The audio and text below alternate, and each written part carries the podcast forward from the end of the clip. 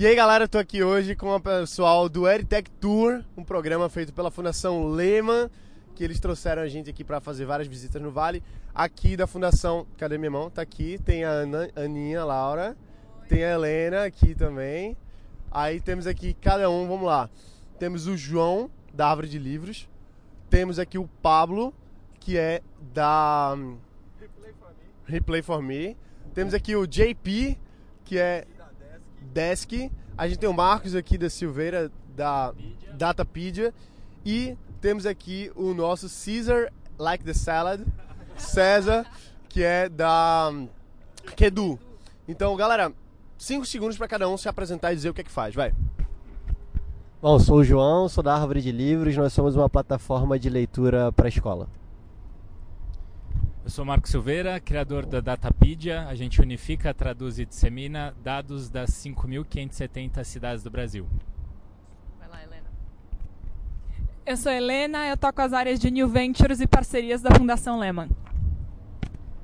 Oi, eu sou a Ana Laura, da Fundação Lema. É, sou responsável pelas áreas de líderes, com o nosso programa de bolsas, de fellowship de talentos, e também das áreas de New Ventures e parcerias que apoiam organizações de impacto, incluindo as startups de EdTech, por isso que a gente está aqui.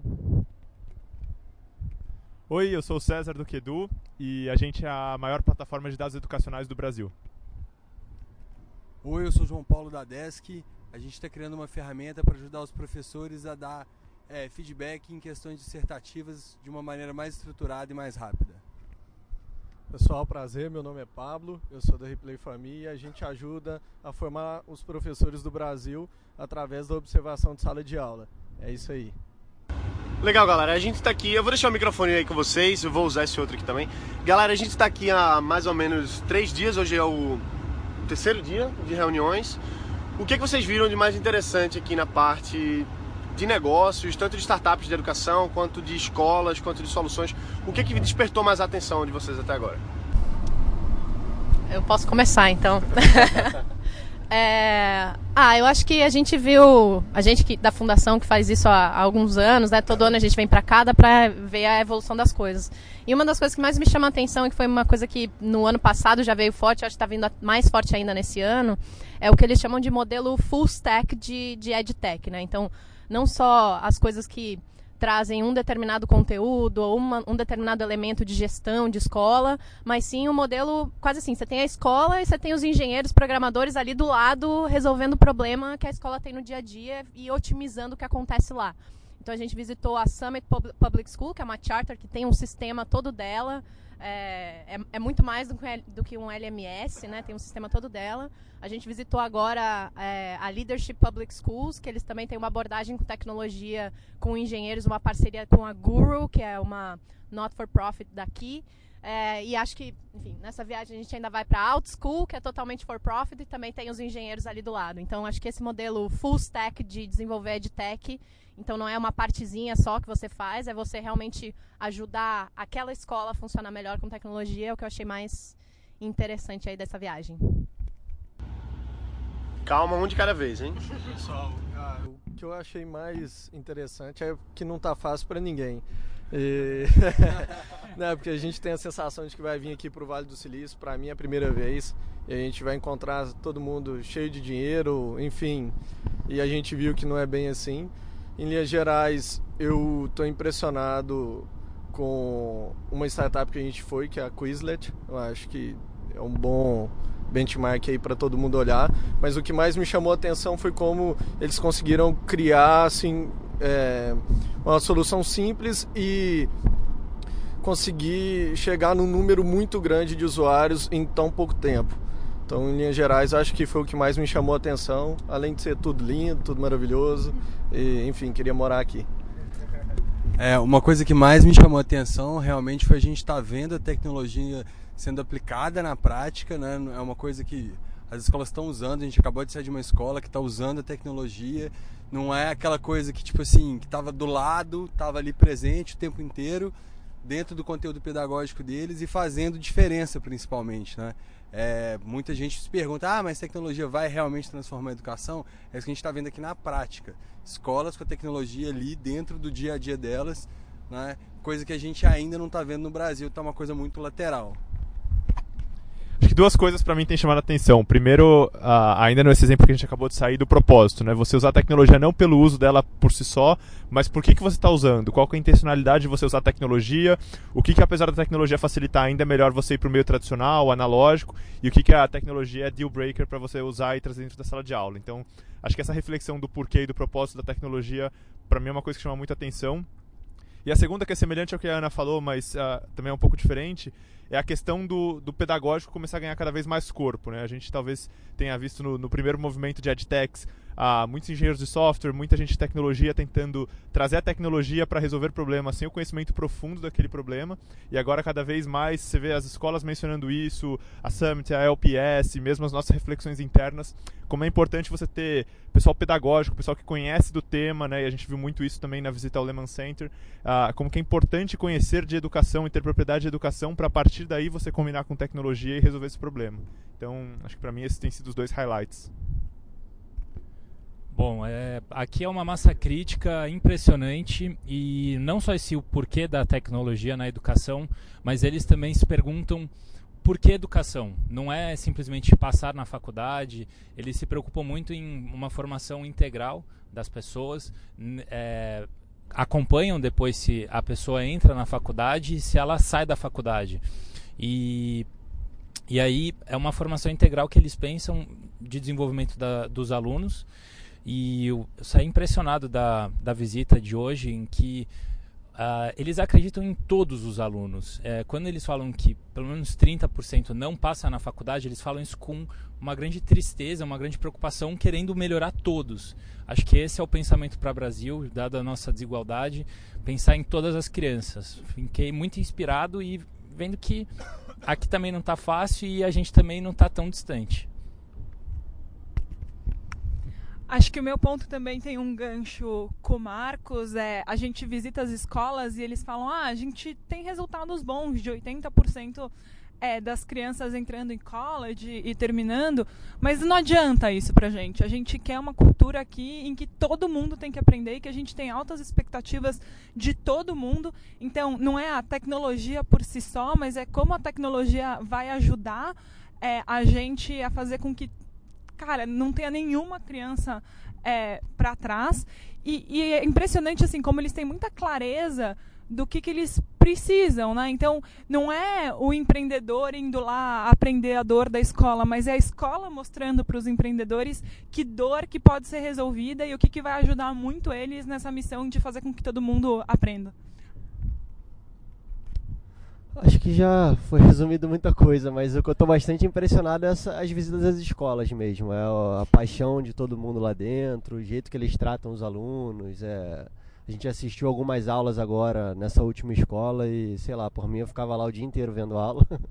então é, é mais isso, é bem legal ver uma, um ambiente totalmente diferente do que eu vivi no Brasil, do que eu estou acostumado a visitar e conhecer, etc. E galera, assim, pra gente fazer um, um apanhado geral, o que, é que vocês poderiam dizer para quem tá começando uma startup? Seja ela de EdTech ou não, mas se vocês pudessem dar uma um snap assim, uma, uma, uma fala rápida assim para quem tá começando, o que é que vocês diriam? Que vocês poderiam ter dito para quando vocês estavam no começo, por exemplo, que vocês gostariam de ter ouvido. Seu usuário, entenda seu usuário em profundidade. Ente mas entender é entender em profundidade mesmo. Ah, eu sei qual é a dor dele, o problema dele. Não. É, entende realmente no detalhe, em profundidade, como que isso funciona, como é para diferentes pessoas que têm aquele problema. Tem que entender muito, assim, especialmente em educação, a gente acha que a gente entende educação porque a gente foi, foi aluno, né? Então, você acaba tendo que ter esse exercício com ainda mais força. Eu acho que isso é fundamental.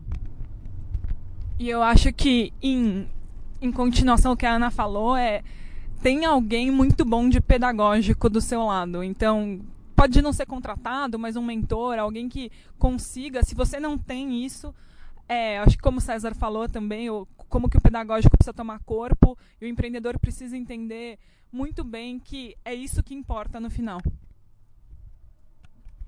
Nessa linha fechando, que eu penso hoje cada vez mais é tipo assim, startup não é sobre a sua ideia, é sobre o problema do outro. Né? É, isso é fundamental para você criar uma empresa de sucesso. Pensar que você está para essa empresa existe para resolver um problema. e não para dar vida de repente à sua ideia. O... Bom, eu acho que se eu fosse começar a minha startup hoje do zero, eu focaria de fato em validar muito bem o problema, para entender o máximo, igual a Ana estava falando.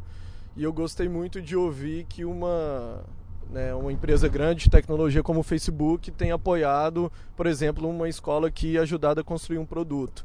Então, é, eu acho que quando a gente vai criar uma startup, a primeira coisa que a gente pensa é em tecnologia, eu preciso ser muito bom. E às vezes, é, um caminho que passou na minha cabeça seria me aliar com algum grande player de tecnologia para fazer, para que ele assuma essa parte, igual o Facebook tem assumido, por exemplo, no caso dessa escola, e eu talvez dedicasse mais meu tempo na área de negócio e validação, que eu acho que é no início assim o que mais faz sentido e o que mais ajuda você depois escalar com mais tranquilidade. Meu conselho é entenda muito bem o propósito da empresa é, que você está abrindo, o porquê que você está fazendo isso. E o, o, que eu aprendi aqui é procure os melhores. Procure os melhores, veja o que, que os melhores estão fazendo e aí como que é, a sua empresa pode escalar o que os melhores já estão fazendo. É, eu não sei, eu acho que o mais simples que você tem a fazer é ir atrás de alguém que vai assinar o cheque lá do seu primeiro produto. Eu acho que isso vai conseguir resumir um pouquinho de tudo isso. Se você está criando um produto que tenha valor, se isso tem o um lado pedagógico ou não, se a pessoa está vendo sentido nisso. Então é, é, claro que se você for for profit, eu acho que é o principal caminho aí, de você já ir de cara falar com esse primeiro cliente, essas primeiras pessoas que vão usar, e ver se de fato ele assina o seu cheque, porque falar que gostou e que é legal e que é maravilhoso, todo mundo fala. Dificilmente alguém vê alguma solução e fala que ela é que ela é ruim ou alguma coisa com tecnologia, mas ela vai usar, ela vai pagar, eu acho que esse é o principal a principal preocupação.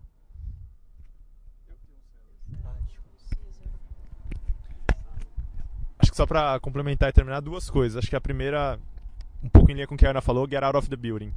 A gente não faz startup no escritório. Por mais que a gente ligue, fale, converse, é na rua, não é conhecendo a dor do usuário, é sentindo a dor do usuário. A dor do usuário virando a sua dor. É quando esse negócio tira o seu sono, esse negócio te incomoda, que, que a gente realmente consegue ver como é que faz para mudar e como é que constrói soluções a partir daí. Acho que esse é o primeiro ponto. E o segundo ponto é ser obcecado pela sua ideia até que você consiga mudá-la de forma consistente. Né? Acho que também ao longo do caminho a gente escuta muitas coisas que também não fazem sentido. Né? Muitas vezes o cliente define o problema dele de forma que ele não sabe qual é o cliente dele. Então a gente conseguir ter uma mentalidade que é obcecado pela ideia, mas ao mesmo tempo é flexível e humilde para ouvir feedbacks e construir em cima disso, acho que é uma, é uma arte que é difícil de dominar, mas é importante para até que ponto você segura a ideia original, até que ponto você muda e como você muda. E para mim a, a, a, grande chave para isso é quando a dor vira a sua dor, quando você tá tão na rua, tá tão junto com o cliente, sentindo aquela dor como se fosse sua, que você consegue discernir um pouco melhor o que, que faz sentido e o que, que não faz. Tem uma frase boa nisso que você está falando que é Strong convictions loosely held. Eu não vou saber dar o crédito de quem falou isso. Ah, obrigada. Do Mark Andreessen, então. É, strong convictions loosely held. Então, assim, você tem muito funções muito fortes, mas você tá, não tá tão apegado a elas. Você sabe mudar de ideia quando tem razões suficientes para mudar de ideia. Então, acho que esse conceito é bem bacana. E a última pergunta, mais para vocês da fundação, como é que o pessoal de casa que está começando a criar uma startup de, EdTech, por exemplo, pode ter a fundação como apoio como é que eles podem se informar mais? Começa ouvindo o usuário, faz alguma coisa interessante que está resolvendo um problema real e aí aplica para o Started. Qual o site? Qual o site de vocês? É www.fundaçãoleman.org.br e o Started está lá dentro. É isso aí. Galera, muito obrigado por vocês terem contribuído aqui para a galera que está acompanhando a gente. Se você gostou, dá um ok aqui, dá um like. Quando você vir para São Francisco, você tem que ir no restaurante tomar uma sopa que o Gerson indicou, viu? Gerson! Aqui... E começa a chamar o Gerson de Gerson, que esse é o nome dele aqui na É o na meu Bay nome, Area. meu nome. Beleza, galera? Vai lá e bota pra quebrar. Bota pra quebrar! Valeu.